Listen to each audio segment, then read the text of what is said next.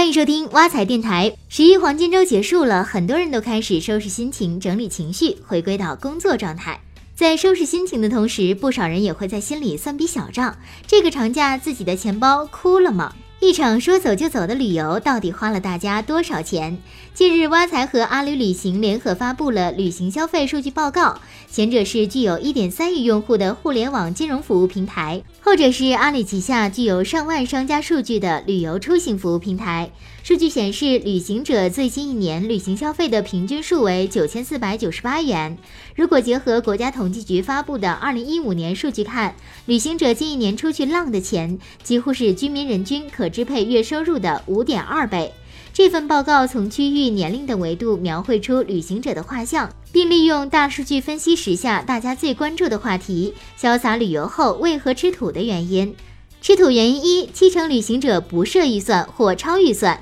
随着生活水平的提高，旅游度假逐渐成为人们最热衷的休闲方式。虽然旅游花费很大程度上是归集到经济能力，但如果自己对旅游计划随性，甚至都没有对金钱的概念，那吃土的滋味儿只有自己知道。挖财和阿里旅行的报告显示，七成以上的出游人群不会设置预算，或者他们即使设置了预算也会超标，把控不了旅行花销成为普遍现象。在调查中，有百分之五十的用户基本不会设置预算，所以一旦选择了旺季出游，应对各种涨价超支，想想也焦头烂额了。另一组数据则打破了人们的惯性认识，并不是收入最低的人最会精打细算，较高收入人群，也就是月入一点五万至两万的人群，是最擅长精打细算的。他们中有百分之八十八点四六会在出行前做预算。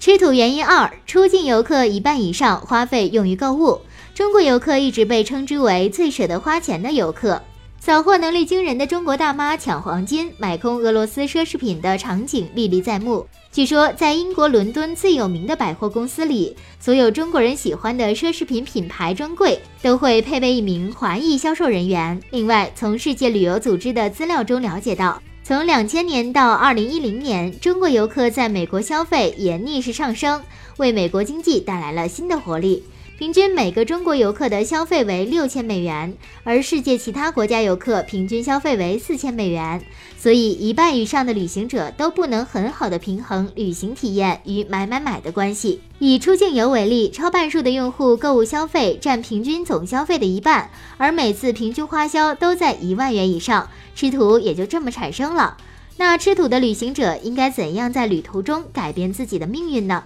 为了解决这个困惑，这份报告除了分析吃土的原因，还给出了一系列可以掌控花销的好方法。首先，报告基于大数据分析，列出了综合消费最低的十大良心景区，其中北京恭王府、西安大雁塔、湖北黄鹤楼。以综合消费最低摘得榜单前三强，这些景区相关的交通、门票、餐饮、纪念品等综合消费水平，在五 A 级景区中相对最低。同时，旅游大数据还显示，在所有的目的地中，南京、杭州、北京、桂林、成都都是热门旅游目的地中人均花费最少的五个地区。柬埔寨、越南、港澳、泰国等地是热门境外游中人均花费最少的几个目的地。其次，报告建议出行者设置预算，鼓励和出行伙伴实行 AA 制。而针对此类情况，挖财群组账本等功能已经能帮助出行者理清群组关系下的复杂账目问题，避免好朋友不好意思谈钱的尴尬，从而能够把更多的精力放在享受群体生活的乐趣上来。